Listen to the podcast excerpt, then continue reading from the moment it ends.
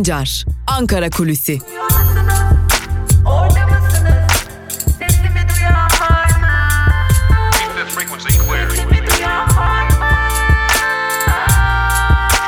Özgürüz Radyo.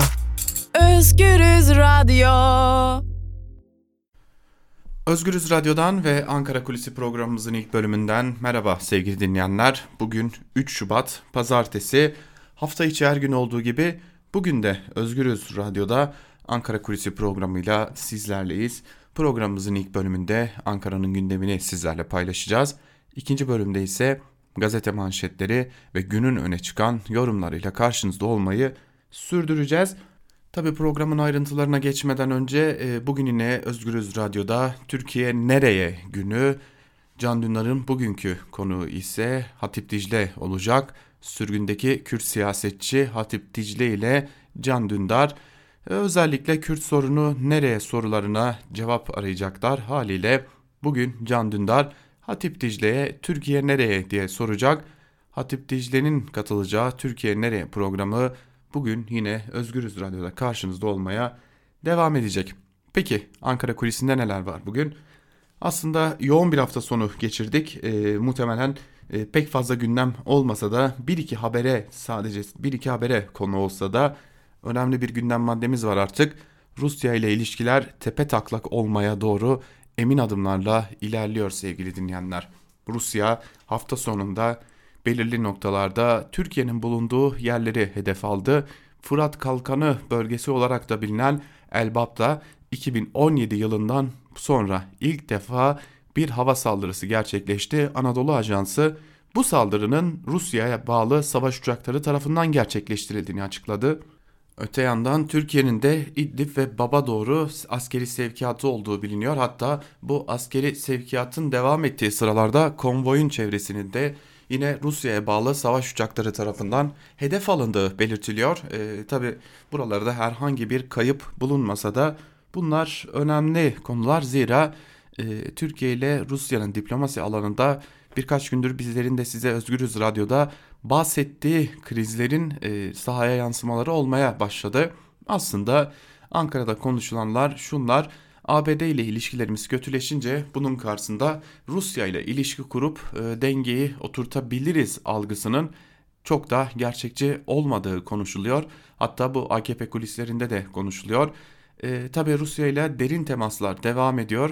Bu krizin atlatılabilmesi için ve bu krizin çözülebilmesi için e, doğrudan ve dolaylı diplomatik kanallar zorlanmaya devam ediliyor. Ancak Şurada bir dipnotu ekleyelim. Geçtiğimiz hafta da üstüne basa basa vurgulamıştık. Rusya Türkiye'den Suriye ile doğrudan ilişki kurulmasını istiyor. Ee, daha doğrusu geçtiğimiz haftalarda hatta geçtiğimiz ay e, Rusya'da kurulan o doğrudan ilişkinin MİT müsteşarı üzerinden kurulan o doğrudan ilişkinin devam ettirilmesini ve artık e, diplomatik ilişkilerin de geliştirilmesini istiyor. Ancak Türkiye bu konuya kapıları e, kapatmış gibi görünüyor. Tabi burada Türkiye'nin de bazı şartlarının bulunduğunu belirtmek lazım. Türkiye öncelikle İdlib'e yönelik tüm operasyonların durdurulmasını istiyor. Rusya ile olan gerilim devam ediyor. E, çünkü İdlib'e yönelik operasyon durmayacağı benziyor. E, artık İdlib için nihai döneme doğru adım adım ilerliyoruz. Nihai, nihai döneme geldiğimizi söylemek için elbette ki erken. Ee, aslında Ankara'daki kaynaklarımıza sorduk bu soruyu. İdlib için nihai döneme mi giriyoruz? Artık İdlib'de her şey sona erecek mi sorusunu yönelttik AKP'li kaynaklara. AKP'li kaynaklardan ise bu konuya ilişkin olarak hayır hala e, devam ediyor. İdlib'de nihai operasyon aşamasına gelinmedi ancak adım adım oraya doğru ilerliyor Rusya ve Suriye. Artık İdlib'in tam anlamıyla boşaltılması noktasında çalışmaya devam ediyor. Öte yandan Suriye ve Rusya'nın İdlib'de bulunan bazı silahlı gruplarla da temas kurduğu ve silah bırakmaları halinde teslim olmaları halinde yargılanmayacaklarını taahhüt ettiği belirtiliyor. E, bu da Türkiye'nin e, gerilimini yükselten bir diğer önemli konu. Zira Türkiye burada garantör ülke, ülke konumundayken e, Türkiye'nin e, tırnak içerisinde söylemek gerekirse atlatılarak sahadaki silahlı unsurlarla Suriye ve Rusya'nın temas kurması ve teslim ol yargılamayalım çağrısında bulunması Türkiye'nin kafasını karıştıran önemli bir diğer etmen olarak karşımızda duruyor. Kısacası e, belki de durumu şöyle özetlemek mümkün. İdlib gerilimi artık İdlib'in dışına da taştı. Bab'da da yaşanmaya başladı. E, Suriye sahasında dikkatli izlenmesi gereken ve önemli gelişmelerin olacağı bir döneme doğru giriyoruz. Artık sahada Rusya ile Türkiye ilişkilerinin de e, adeta balayından çıkıp bir yerde gerilim düzeyine geleceği yeni bir dönemi yaşıyoruz. Bir diğer konu Babacan ve ekibi Ankara'da Babacan ve ekibinin e, içerisindeki krizde konuşulmaya devam ediliyor. Zira e, Ankara'da önemli krizler var Babacan ve ekibinden e, dolaylı. Parti içerisindeki daha doğrusu parti hazırlığı içerisindeki bazı noktalarda bazı isimlerin kendilerini merkeze oturtmasından kaynaklı bazı itirazların bulunduğunu biliyoruz. E, yine AKP'den kopup gelenler e, tabii ki parti içerisinde etkin olmak istiyorlar ancak Ali Babacan ve e, çekirdek kadrosunun bu noktada AKP'den kopup gelenlere e, çok da fazla etki alanı açmadığı bu etki alanında açılmamasından dolayı da AKP'den gelenler ile Babacan ve ekibinin çekirdek kadrosunun e, bir gerilim yaşadığı iddia ediliyor.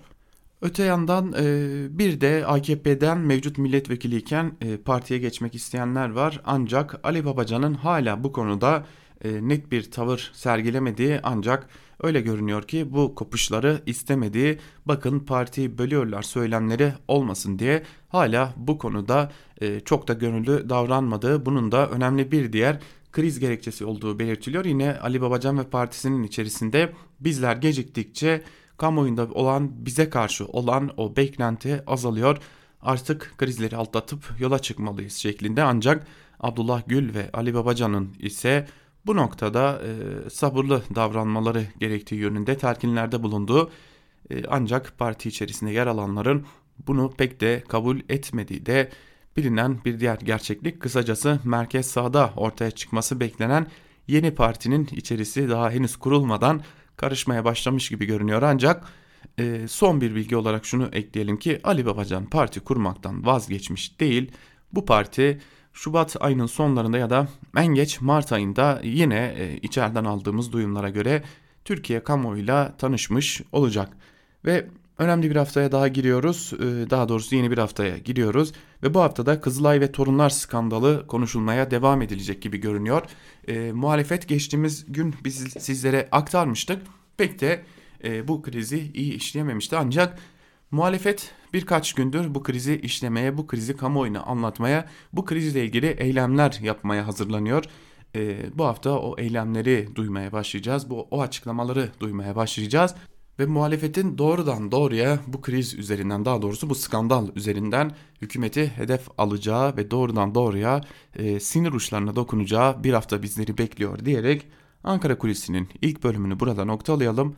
Programımızın ikinci bölümünde Özgürüz Radyo'da gazete manşetleri ve günün öne çıkan yorumlarıyla karşınızda olmayı sürdüreceğiz. Şimdilik küçük bir ara verelim. O aranın ardından gazete manşetleriyle sizlerleyiz. Keep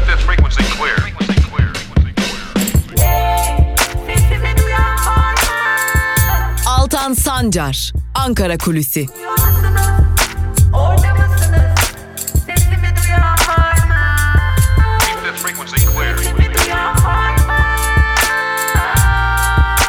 Özgürüz Radyo. Özgürüz Radyo. Programımızın ikinci bölümüyle tekrar merhaba sevgili dinleyenler. İlk bölümde Ankara'nın gündemini aktarmıştık sizlere. İkinci bölümde ise gazete manşetleri ve günün öne çıkan yorumlarıyla devam edeceğiz. İlk olarak Cumhuriyet Gazetesi ile başlayalım. Cumhuriyet Gazetesi provokasyon uyarısı manşetiyle çıkmış bugün. Ayrıntılarda ise şu cümleler yer alıyor.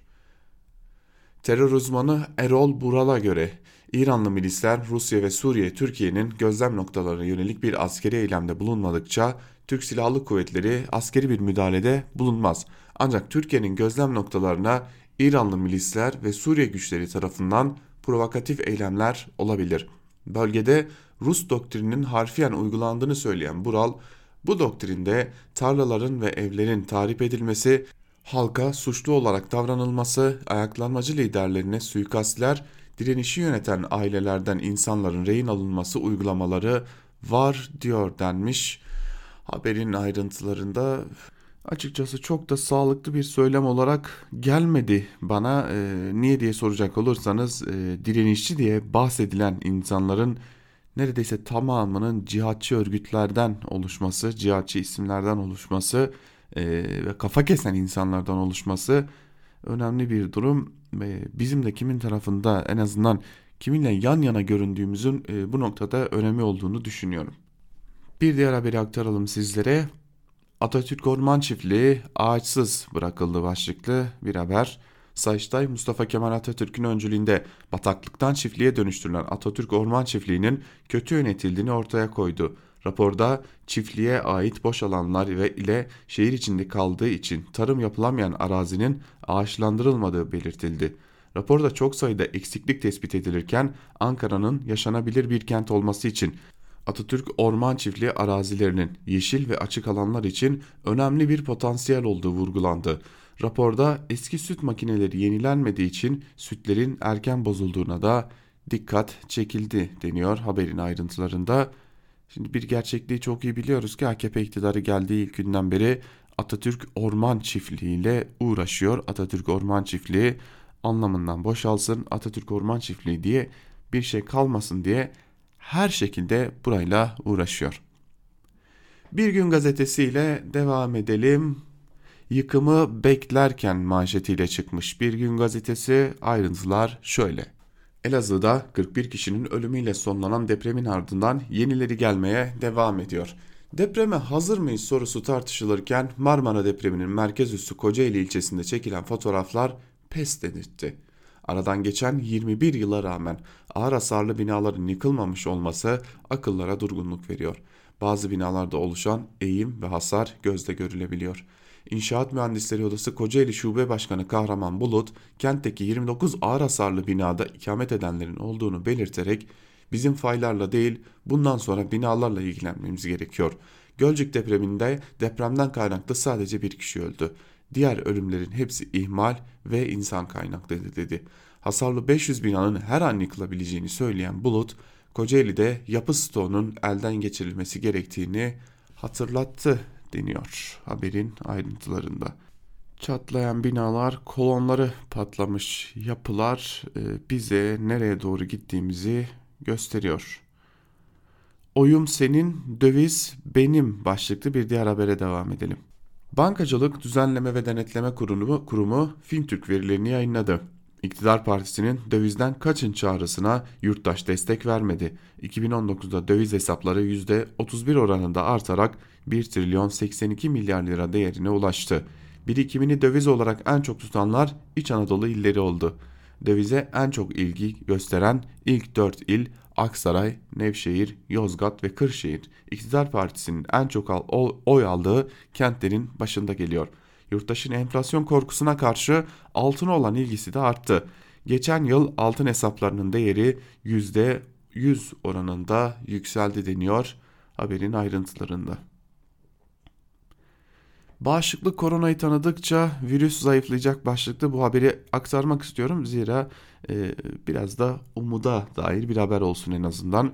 Profesör Doktor Selda Erensoy bağışıklık sisteminin koronavirüsü tanıdıkça daha güçlü mücadele edeceğini söyledi. Profesör Doktor Candan Çiçek ise virüsten kaynaklı ölüm vakasının hastalığa yakalanan kişi sayısına oranla %2 ve ölen hastaların çoğunun 65 yaş, yaş üstü olduğunu açıkladı. Çin'de can, kaybı 304'de virüs tespit edilen kişi sayısı ise 14.380'e yükseldi. Çin dışında ilk ölüm vakası Filipinler'de yaşandı deniyor haberin ayrıntılarında.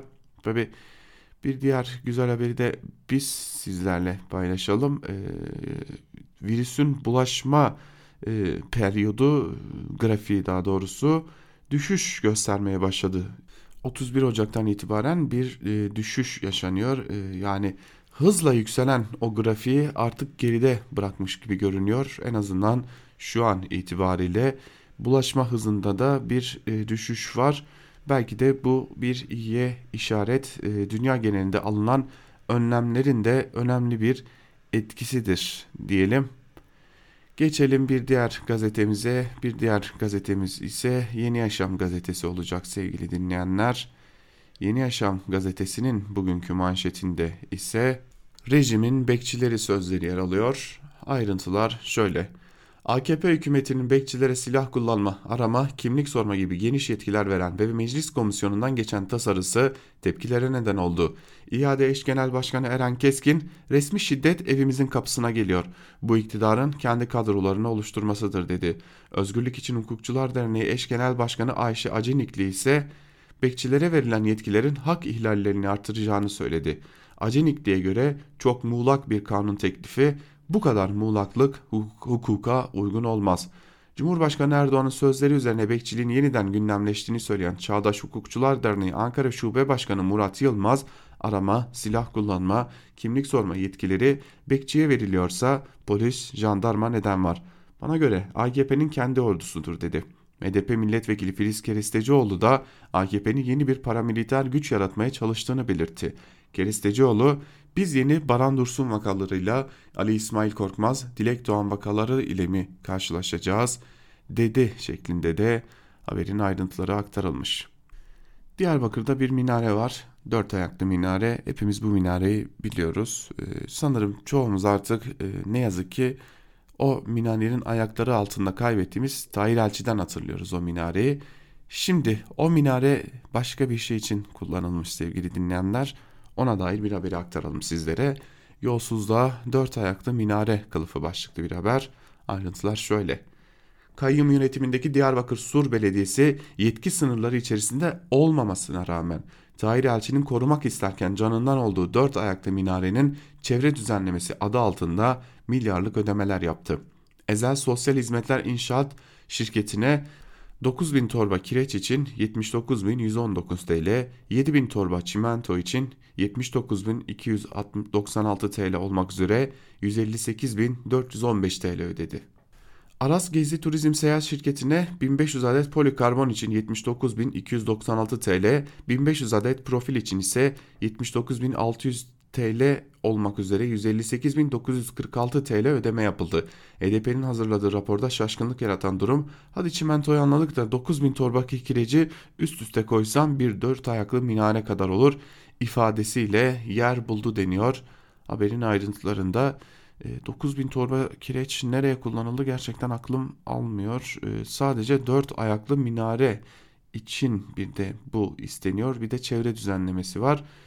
E, yani bunun adı vurgun herhalde. Başka türlü tabir etmekte çok imkan dahilinde değil. Geçelim Evrensel Gazetesi'ne. Evrensel Gazetesi'nin bugünkü manşetinde ise HSK sorumlu ararken 57 kadın daha öldürüldü manşeti yer alıyor. Ayrıntılar şöyle.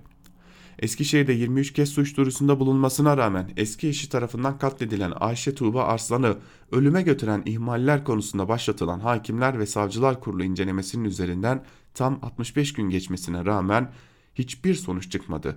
İncelemenin devam ettiği sürede 57 kadın daha öldürüldü. Eskişehirli kadın avukatlarla bir araya gelen CHP Eskişehir Milletvekili Utku Çakır Özer, Adalet Bakanlığı, İçişleri Bakanlığı genelgeler yayınlıyor.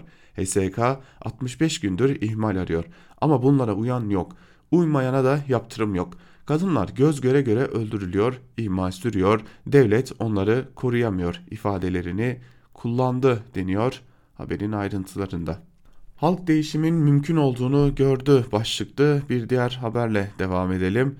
CHP kongreye gidiyor. 9 Şubat'ta da İstanbul İl Kongresi'ni yapacak. CHP İstanbul İl Başkanı Canan Kaftancıoğlu yeniden aday. İl başkanlık sürecini konuştuğumuz Kaftancıoğlu, kadın siyasetçiyseniz öfkeyle, hırsla, egoyla siyaset yapılan erkek egemen siyaset anlayışı karşısında mücadeleniz daha ağır oluyor dedi ve bu durumun değişmesi için ettikleri mücadeleyi anlattı. Kaftancıoğlu başkanlığı süresince yaptıkları halk buluşmalarındaki gözlemlerini de anlattı. İstanbulluların en önemli sorunlarını geçim derdi, deprem ve ulaşım olarak sıralayan Kaftancıoğlu Bugün çalışan da işsiz de yaşadığı hayattan mutsuzsa bu tabloyu, tabloyu tersine çevirmek siyasetin görevi. Bu karanlık tünelin ucunda ışık var. Çünkü bugün halk değişimin mümkün olduğunu gördü denmiş. Haberin ayrıntılarında kongreye giderken Canan Kaftancıoğlu da bunları aktarmış Evrensel Gazetesi'ne. Biz de Sözcü gazetesine geçelim Evrensel Gazetesi'nin ardından. Sözcü gazetesi başkent gazdan belediyeyi özel yasayla çıkardılar sözleri yer alıyor. Ayrıntılar şöyle. Özelleştirilen doğalgaz şirketlerinde belediyelere %20'lik pay veriliyordu. Başkent Gaz için özel yasayla bu pay kaldırıldı. Ankara Belediyesi dava açtı. Aynı özel yasayla Torunlar Gayrimenkul Yatırım Ortaklığı'nın sahibi olduğu yaklaşık 2 milyon aboneli başkent, başkent gaz yönetiminde belediyeden bir temsilci bulundurma zorunluluğu da kaldırıldı. Oysa Ankara dışındaki dağıtım şirketlerinde belediyelerin %20'lik payı devam ediyor. Belediye başkent gaza tanınan ayrıcalığın anayasanın eşitlik ilkesine aykırı olduğunu belirtip Danıştay'a dava açtı. Mansur Yavaş'ın danışmanı Mahmut Esen bu özel durumun şirketin yaptığı bağışlarla ilgisi olabilir dedi şeklinde aktarılmış. Öyle görünüyor ki şirketin yapmak zorunda olduğu bağışlar gönlünden koptuğu için değil bir yandaş olarak yapmak zorunda olduğu bağışlar şimdi CHP kazandığı için Ankara Büyükşehir Belediyesi'nden kesilecek. Torpili bulan sınava bile girmeden memur oluyor. Başlıklı bir diğer haberi aktaralım. Yine Sözcü gazetesinden Sayıştay belediyelerin özel kalem müdürlüklerinin nasıl sınavsız atama mekanizmasına dönüştüğünü ortaya koydu. Samsun Belediyesi'nde özel kaleme atanan 9 kişi 2 ayını bile doldurmadan memur sıfatıyla başka kadrolara atandı. 14 günde sınavsız tekniker kadrosuna atananlar bile oldu. Diyarbakır'da özel kaleme alınan personel ise 7 günde zabıta müdürü yapıldı.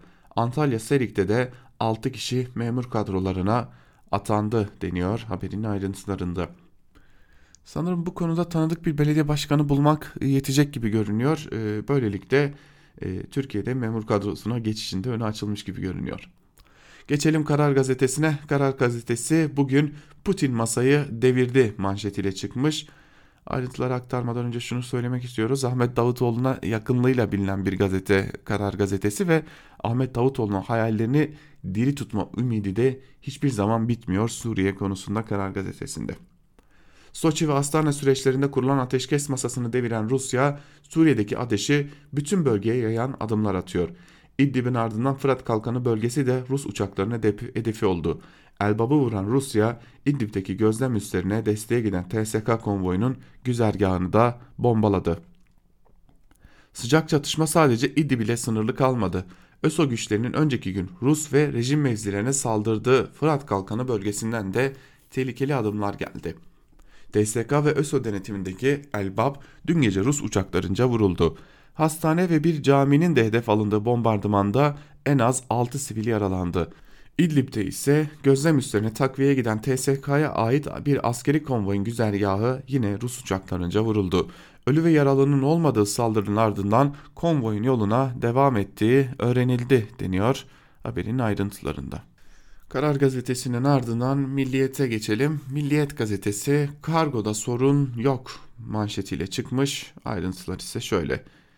Ticaret Bakanı Ruhsar Pekcan, Çin'den gelen ürünlerin denetimi için gümrüklerde bir çalışma grubu kurduklarını, katılım talep ettikleri Sağlık Bakanlığı'ndan virüsün kuru yüzeylerde birkaç saatten fazla yaşamadığı yönünde açıklama geldiğini ifade etti. Uluslararası kargolarda virüsle ilgili bir sıkıntı olmadığını belirten Pekcan, dünyada da kargoları önleyici tedbir henüz yok dedi şeklinde aktarılmış haberin ayrıntıları. Rusar Pekcan bildiğiniz gibi birçok yatırımıyla bilinen e, Rusar Pekcan ve Ticaret Bakanlığı'nda şu an. Milliyet gazetesinin ardından geçelim Hürriyet gazetesine. Hürriyet ise bugün yeni nesil sinsi sapık manşetiyle çıkmış. Ayrıntılar ise şu şekilde. Kadına yönelik taciz olayları yeni bir boyut kazandı. Sapıklar gündelik yaşamdan edindikleri bilgilerle kadınları takip edip kabus yaşatıyor. Yeni nesil sinsi sapıklar için üniversite sınavı, kafe, uçak, hastane, belediye, sosyal medya, marketler, alışveriş merkezleri birer avlanma alanı. Buralarda kişisel bilgilerini ele geçirdikleri kadınları günün her saati arayıp buluşmak, buluşmak istediklerini söylüyorlar. Bu ısrarlı takipçiler yüzünden psikolojisi bozulan, evini işini değiştiren kadınlar var. Kadın Dernekleri Federasyonu Başkanı Canan Güllü, acil durum ihbar hattımıza gelen çağrıların %20'si ısrarlı takip olayları, mağdur sayısı sürekli artıyor dedi. Avukat Tuğba Torun da çoğu zaman kadınlar tehdit ve şantaja maruz kalıyor. Bunu kendilerine iş edilmiş kişilerin sayısı sürekli artıyor. Bu konuya eğilmemiz lazım diye konuştu deniyor haberin ayrıntılarında. Şimdi Hürriyet gazetesinde e, ne alakası var denilecek bir haberi aktaralım sizlere. Horolop şorolop demesine şaşırmadık başlıklı bir haber. Ayrıntılar şöyle. AKP'li Ahmet Hamdi Çam'dı. Meclisin fenomen milletvekili. En son horolop şorolop sözüyle gündeme geldi. Eşi Fatma Hilal Çamlı ile konuştuk. Amcam eski milletvekili Şevki Yılmaz. Asla siyasetçi biriyle evlenmem derdim. Herhalde büyük konuştum başıma geldi. Son olarak horolop şorolop çıktı. Yıllardır o kadar çok kullanılır ki biz bu nedenle hiç şaşırmadık. Medyada kullanılınca dikkat çekti. Ahmet genelde kendi bildiğini yapar. Ben de kendi kararlarımı kendim veririm denmiş. Bu haberimsinin ayrıntılarında e, en azından e, AKP milletvekili Ahmet Hamdi Çamlı'nın eşine iyi bir haberimiz var. Eşi siyasetçi filan değil. E, bu nedenle siyasetçiyle evlendiğini düşünmek zorunda kalmasında içi rahat etmiş olsun en azından. Geçelim Sabah gazetesine. Sabah gazetesinin manşetinde Türkiye'nin desteğine çok ihtiyacımız var sözleri yer alıyor. Ayrıntılar şöyle. Filistin baş müzakerecisi Doktor Saab Erakat sabaha konuştu. Dünya çapında bir güç olan Türkiye'nin Filistin davasına ve Filistinlere desteği çok önemli. Trump'ın açıkladığı planı 100 yılın dolandırıcılığı diye adlandırabiliriz. Bu bir ilhak ve işgal planıdır. Trump'ın Orta Doğu ekibi Filistin'i sömürgeleştirmek isteyen aşırı derecede kararlı kişilerden oluşuyor. Dünya çapında önemli bir güç olan Türkiye'nin Filistin davasına ve Filistinlilere desteğine çok ihtiyacımız var. Türkiye'de bu desteği verme konusunda hiçbir zahmetten kaçınmadı. Bunu memnuniyetle karşılıyoruz denmiş haberin ayrıntılarında. Yani açıkçası yurttaşları olarak bizim de Türkiye'nin bazen desteklerine ihtiyacımız oluyor. E, genelde de destekten kaçınıyor Türkiye. E, hele ki geçinmek, hayatta kalmak için bir desteğe ihtiyacımız olduğunda sıklıkla bu desteği esirgemiyor ancak e, geri kalan özgürlüklerin kısıtlanması noktasında da hiçbir zaman eksikliğini hissetmedik. Geçelim yeni yaşama. Yeni yaşam en kolay CHP'ye sızarım manşetiyle çıkmış. Acımaya devam edelim Yeni Şafak'a ve ayrıntıları aktaralım. FETÖ'nün CHP'ye sızdırdığı eski Konya Gençlik Kolları Başkanı Hüseyin Fatih Tamer'in 8 yıl 9 aylık hapis cezası onaylandı. Tamer, kimliğini gizleyerek siyasi partilere girmesi talimatı aldığında CHP'ye daha hızlı uyum sağlarım diyerek CHP'yi tercih etmiş ve kısa sürede basamakları tırmanmış deniyor. Haberin ayrıntılarında e, haliyle yargı kararları da e, buna uygun oluyor tabi e, FETÖ'nün siyasi ayağı ya da e, FETÖ denilen şeyin siyasi ayağı araştırılırken e, haliyle AKP'ye hiç bakılmıyor. Çünkü AKP'ye bakabilecek kadar cesarette henüz bir hakim savcı bulunmadı. E, biz kimin nereye nasıl sızdığını e, geçtiğimiz yıllardan çok çok iyi hatırlıyoruz. Yapılan konuşmalardan çok çok iyi hatırlıyoruz. Geçelim Yeni Akit'e. Yeni Akit'in manşetinde ise hayatımızın merkezinde Kudüs olmalı sözleri yer alıyor. Ayrıntılar şöyle. ABD ve İsrail'in son ihanet planını değerlendiren Kudüs çalışmalarıyla tanınan yazar Musa Biçkioğlu, Filistinler davalarının peşinde bedel ödüyor. Halbuki bu bütün Müslümanların davasıdır. Kudüs'e sahip çıkmak bizim boynumuzun borcudur diye konuştu deniyor haberin ayrıntılarında. Keşke e, şöyle bir şey yaşanabilse. E, bu söylemleri yani Türkiye burada olmalıdır söylemlerini kullanan herkes gitse ve Kudüs'te mücadele etse biz de kurtulsak artık şunlardan çünkü e, bütün Orta Doğu bizim gündemimiz ama ülkemizin içinde olan biten hiçbir zaman gündemimiz olmuyor. Evet elbette ki Filistin davası da önemlidir. Biz Filistin'deki halkların mücadelesi önemlidir.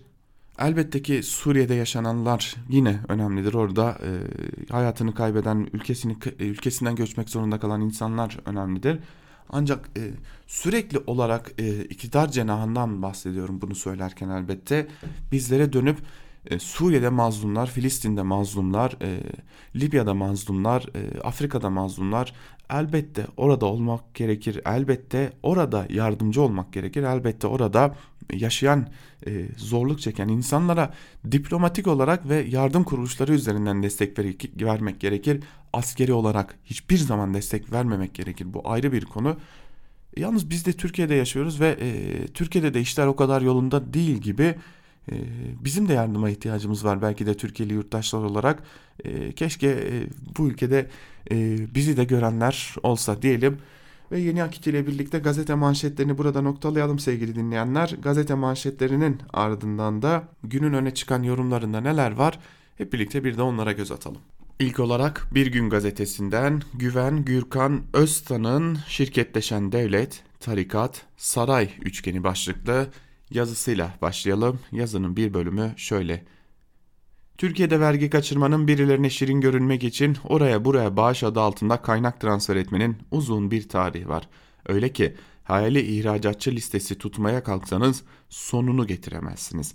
Ancak daha önceki örnekler ile mevcut iktidar döneminde tanık olduklarımızı aynı kefeye koymak imkansız. Çünkü eskiden bu tip işler rejime içkin değildi.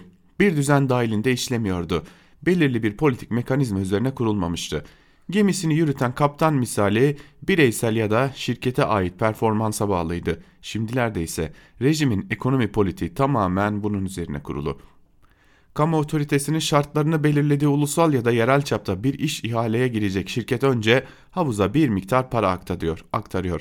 Kazanamazsa para havuzda kalıyor. Şayet kazanırsa ilk başta verdiğinin çok daha fazlasını iktidarın işaret ettiği yerlere peyderpey gönderiyor.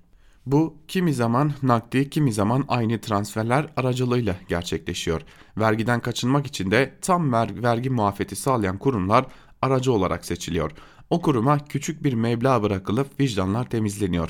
Bağış bugün Ensar'a gider, yarın başkasına. Miktarı da adresi de belirleyenin iktidar olduğu herkesin malumu. Bu rezil sistem oturmuş oturmasına ama ortaya çıkan başkent gaz Kızılay Ensar vakası yandaş yazarların bir kısmı tarafından dahi kolayca sindirilemedi. Batan gemiden acemice mal kurtarmaya çalışanlar arttıkça bunun halkın gözünden kaçırmak isteyenlerin işi de zorlaşıyor. Usulsüzlüğün, yolsuzluğun ayyuka çıktığı her örnek sonrasında amiyane tabirle ilk önce sorumlu makamda oturanlar birbirini satıyor. Torunlar G'ye onun başkan vekili Mehmet Torun'un madem yanlıştı Kızılay kabul etmeseydi demesi tesadüf değil. Sureti halktan görünen kimi isimlerin akıl hocalığı tutarsa koskocaman bir tezgahın tüm günahı Kızılay Başkanı kınığın üstüne kalabilir.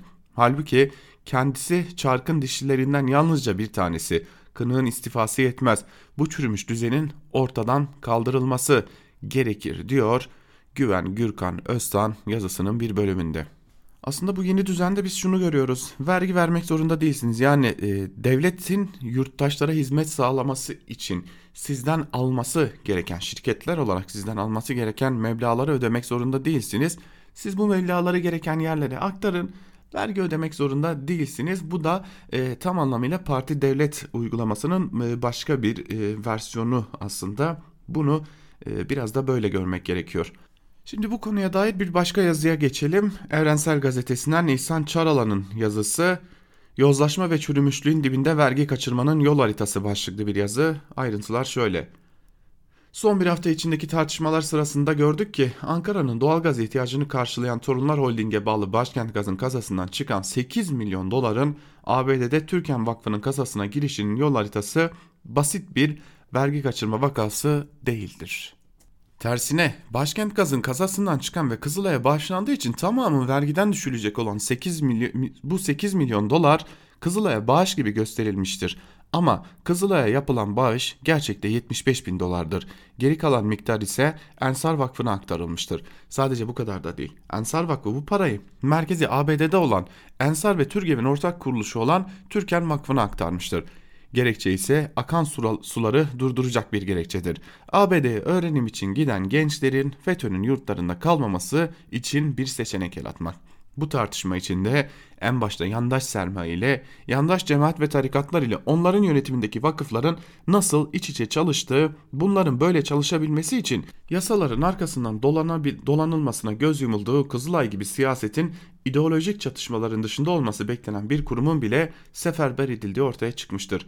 Nitekim bu tartışmalarla birlikte Başkent Gaz Ensar'a yapacağı bağışı neden doğrudan değil de Kızılay üstünden yapmıştır. Bu yolla ne kadar vergi kaçırılmıştır? Kızılay neden böyle bir vergi kaçakçılığına alet olmuştur? Devletin Marif Vakfı dururken FETÖ'ye karşı mücadele için neden Türken Vakfı devreye sokulmuştur? Kızılay böyle başka vergi kaçırma girişimlerine de alet olmuş mudur? Kızılay dışında örneğin Yeşilay Çocuk Esirgeme Kurumu gibi diğer benzer kamu kurumları da yandaş sermaye yandaş vakıf ilişkisi içinde vergi kaçırmanın aleti olarak kullanılmakta mıdır? Vakıf sistemi hazinenin ve yerel yönetimlerin imkanlarının yandaş tarikat ve cemaatlerin yağmalamasının bir yolu olarak mı kullanılmaktadır gibi sorular gündeme gelmiştir. Sorular daha da çoğaltılabilir ama bu soruların sonunda her ne kadar soru işareti varsa da gerçekte soruların önemlilerin yanıtı içindedir. Çünkü Kızılay Başkanı Kerem Kınık vergi kaçırma başka, vergiden kaçınma başka diye artık kendisine yapışan klişe sözlerle yaptığını savunmuş ve bunun yasaların kendilerine tanıdığı imtiyaz olduğunu açıkça söyleyerek soruların karşılığını vermeyi kolaylaştırmıştır. Kın'ın sözlerine dikkatle bakarak Burada şunu söyleyebiliriz. Demek ki Başkent Gaz, Kızılay, Ensar, Türken Vakfı zinciri belki zaman konusu firma adı değilse de ortak amaca giden yol haritasıdır diyor İhsan Çaralan yazısının bir bölümünde.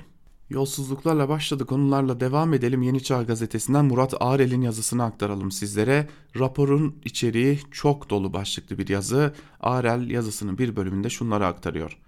Sayıştay'ın yayınladığı raporları inceleyip araştırıp sizlere aktarmaya devam ediyorum. Bir önceki yazımda Sayıştay'ın Avcılar Belediyesi ile ilgili çalışmasının ilk kısmını yazmıştım. Rapor öyle dolu ki tek yazıda anlatılacak gibi değil. Mesela bir çöp toplama ihalesinde yanlış hesaplama yüzünden oluşan kamu zararını ihalede rekabet koşullarının yok edildiği gibi tespitler Sayıştay raporlarına yansımış. Yüksek Fen Kurulu Başkanlığı'nın yaptığı hesaplamalarda araçların beygir güçlerine göre bir saatlik yakıt tüketim miktarlarını hesaplayarak yaklaşık maliyet belirliyor. Ancak işin gerçekleşmesinde araçların günlük çalışma süresi içerisinde sürekli belirlenen en yüksek motor gücüyle çalışması mümkün olmuyor. Örneğin çöp toplama araçlarının tam dolu iken çöp döküm sahasına girdikleri sırada yaktığı yakıt miktarıyla çöp döküm noktasından boş bir şekilde şantiye alanına dönerken yaktığı yakıt miktarı birbirinden farklı oluyor. Bu nedenle Kamu İhale Kurulu tarafından çöp kamyonları üzerine yapılan denemede mıntıkada çöp araçlarının tükettiği akaryakıt miktarlarının tespit edildiği ve akaryakıt hesabında 0.57 katsayısı yerine 0.265 katsayısının kullanılmasına karar verilmiş. A ihalesini Beyda temizlik firması 5.9 milyon TL bedelle, B ihalesini de Hanzade Kurumsal Adı adlı firma 39 milyon 999 bin TL bedelle kazanmış. Sayışta ise yaptığı incelemede yaklaşık maliyetin hesap yanlış hesaplandığını tespit etmiş. Örneğin 34 PBU 16 plakalı çöp aracının belediye tarafından maliyet hesaplamasındaki verimlilik oranı %80 olarak hesaplanmış. Oysa Sayıştay'ın tespit ettiği verimlilik oranı %47.67. Sadece 5 araç incelenmiş ve çıkan sonuç 3 milyon TL daha az fiyat. Belediye tarafından belirlenen yaklaşık maliyet 42 milyon TL, ihaleyi alan firma sözleşme bedeli 39 milyon 999 bin TL. Şayet maliyet hesabı düzgün hesaplanmış olsaydı firmanın teklifi çok yukarıda kalmış olacak ve milyonlarca liralık kamu zarara uğramamış olacaktı. Hal böyleyken mali aciz içinde bulunduğundan fiyat teklifi alınamayacağı bilinen bir şirket ile birbirleriyle ilişkili oldukları ufak bir araştırma ile ortaya konulabilecek olan 4 farklı firmanın pazarlık usulüyle yapılan ihaleye teklif vermek için davet edilmeleri aklımızda alay etmektir. Bakın bu da bir saadet zinciridir. Tek fark milletten habersiz milletin paralarını eşe dosta yediriyorlar. Ahlaksızlıktır bu diyor yazısının bir bölümünde Murat Arel'de.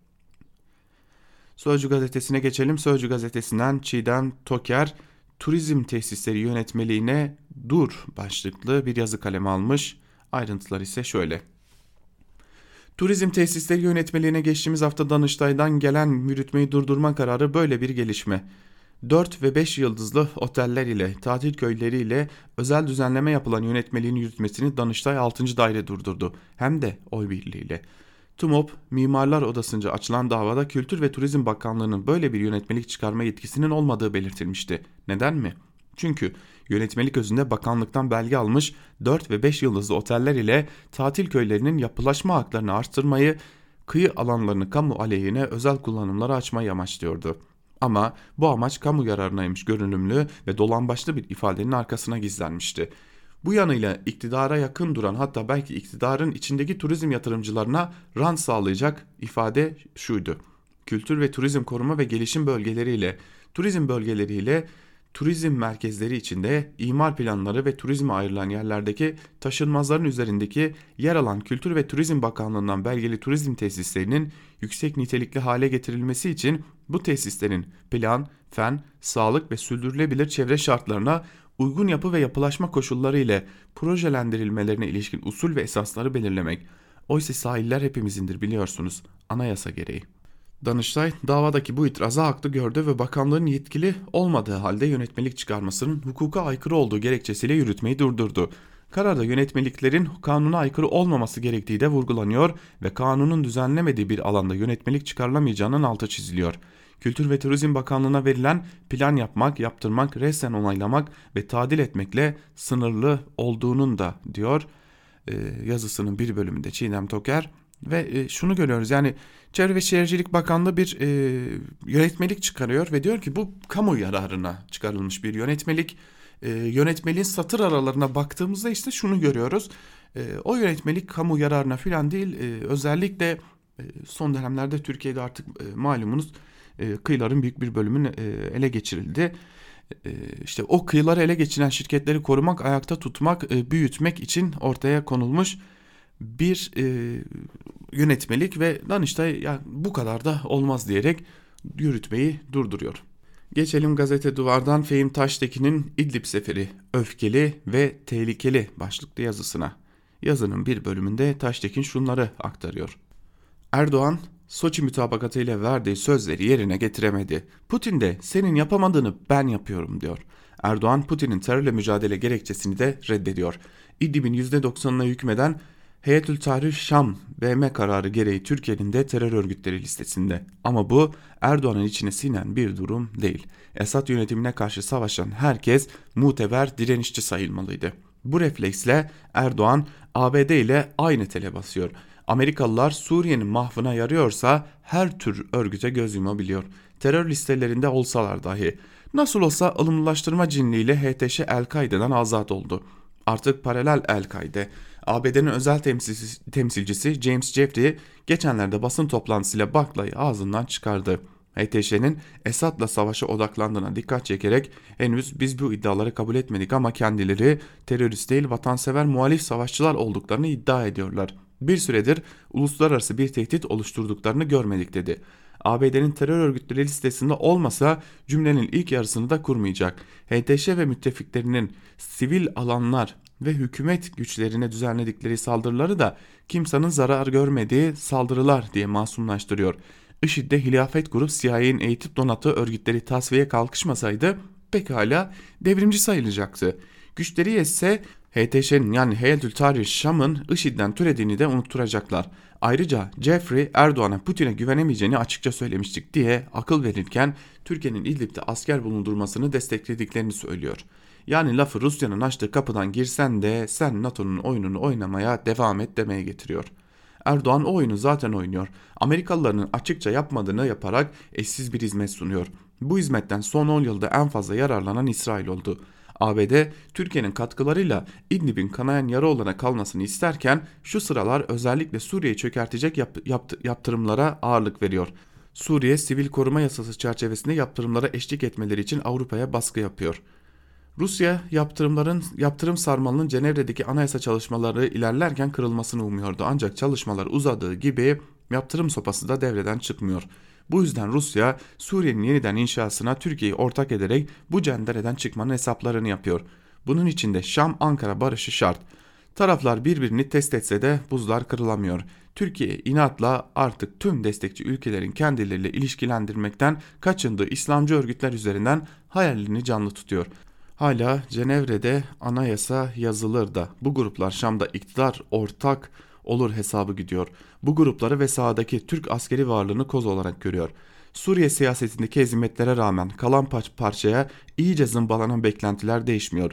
Suriye'de siyasi geçiş süreci başlayacak, Türkiye yeni Suriye'de söz sahibi olacak ve elbette Kürtler evlerine eli boş dönecek. Uygulanabilir bir çıkış stratejisi evvela bu tehlikeli oyuna son vermeyi gerektiriyor demiş yazısının bir bölümünde Fehim Taştekin.